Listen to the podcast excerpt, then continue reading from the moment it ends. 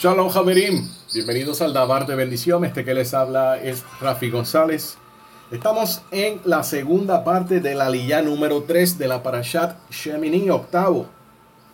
Se encuentra en Vaikra, capítulo 9, verso 24, al capítulo 10, verso 7. Y esta sería la lilla 3.2. Vamos a estar discutiendo el verso número 6 del capítulo 10. Dijo Moshe a Aarón y a Eleazar e Itamar sus hijos, el cabello no dejen crecer y sus vestimentas no rasguen para que no mueran. Y con toda la congregación, él no se encolerice. Y en cuanto a sus hermanos, toda la casa de Israel lamentará el incendio que prendió Hashem. Hashem es un Elohim de vivos y no de muerte. En diferentes culturas desde la antigüedad hasta hoy, se venera la muerte. Desde el principio, Adonai, Elohim de Israel, ha dejado muy claro que Él no se mezcla con las tinieblas. Nuestro santo maestro Yeshua menciona en los escritos nazarenos, primero en Meir o Marcos, capítulo 12, verso 27. Él no es un Elohim de muertos, sino de vivos. Ustedes están muy equivocados.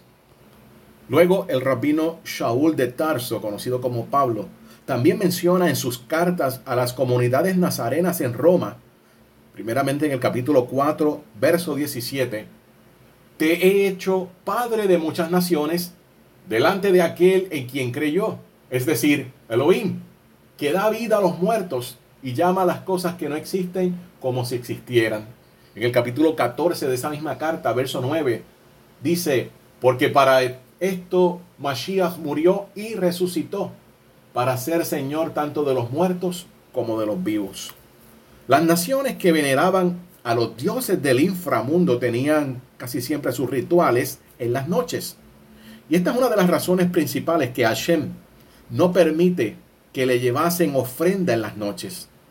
El rabino Shaul también dice a las comunidades nazarenas que se encuentran en Tesalónica en Primera de Tesalonicenses 5:5, porque todos ustedes son hijos de la luz e hijos del día. No somos de la noche ni de las tinieblas. Los Kohanim, los sacerdotes, son los que santifican al Eterno. Y Hashem no permite a sus ministros nada que tenga que ver con un ritual de luto o de duelo, que está asociado a la muerte o al dolor. Salve a unas personas que están relacionadas directamente con el Cohen en un tiempo en específico. Los Kohanim no pueden dejar crecer su cabello ni hacer la quería. La quería es rasgarse sus vestimentas porque son santas. Estos dos puntos son los más conocidos en el tiempo del luto, también llamado en hebreo en la Shiva. La quería está totalmente prohibido. Por lo regular, la Shiva o el tiempo de luto eh, más severo dura unos 7 días. Luego se mueve a un segundo luto por 30 días, no tan exigente como el primero.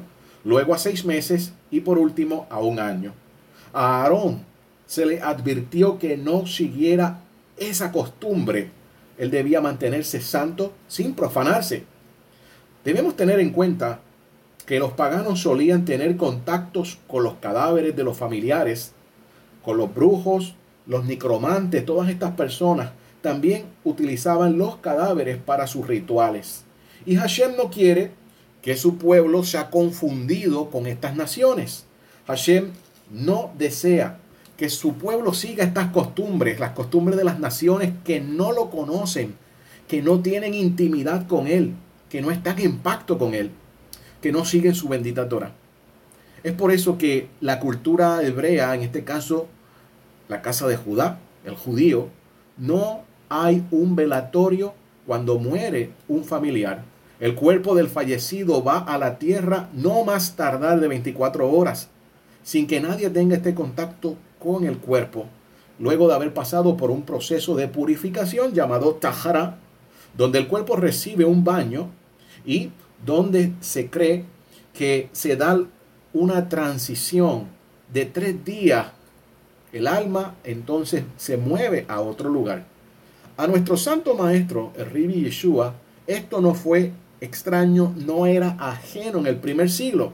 Debemos recordar que nuestro santo maestro Yeshua fue muerto en la víspera de un Yom Tov, de un día sagrado o un Shabbatón que se acercaba y no hubo oportunidad para realizarle esta tajara. Por eso es que nosotros podemos encontrar a tres féminas estudiantes dirigiéndose hacia el sepulcro luego de haber pasado este Yom Tov con especias, con aceite, bálsamo, etcétera, para darle esa tajara, esa purificación al cuerpo de nuestro Santo Maestro que no se le había dado. Ahí descubriendo que ya el Eterno lo había levantado de entre los muertos. Los Kohanim son los representantes del Eterno dentro del pueblo de Israel y no puede haber una contaminación para nada. En la Torah está escrito, y dijo Elohim a Moshe, di a los Kohanim, hijos de Aarón, y les dirás, con una persona fallecida del pueblo no se impurificará, solo con un pariente cercano a él, con su madre, con su padre, su hijo, su hija, su hermano y su hermana soltera. Esto aparece en Vaikrao Levítico 21 del 1 al 2. El Cohen en su investidura simboliza la bendición y la vida. Por ello se infiere del versículo citado que un Cohen no debe acercarse al cuerpo de una persona fallecida guardando por lo menos dos metros de distancias. El Cohen no debe entrar en un edificio donde yace una persona fallecida. Y hay quien opina que ni siquiera puede permanecer en la casa donde hay un enfermo al borde de la muerte, según está escrito en el Natsir 43 y el Yoredea 370. Dice también el tratado Berajot 19, Yoredea 374, a pesar de todas las reservas si hay una persona fallecida que no tiene quien se ocupe de él, es una mitzvah para el Cohen ocuparse de su entierro, aún en forma personal, para que no profane tampoco la tierra. El Cohen solo puede estar, entrar en un panteón a una cierta distancia, está condicionado, no se puede acercar más allá de dos metros de la distancia de una tumba. En las comunidades han procurado enterrar a los Kohanim en lugares que permitan a sus deudos visitar las tumbas. Debido a esta sección, debe estar en la misma entrada del cementerio. Estamos hablando obviamente de un cementerio judío.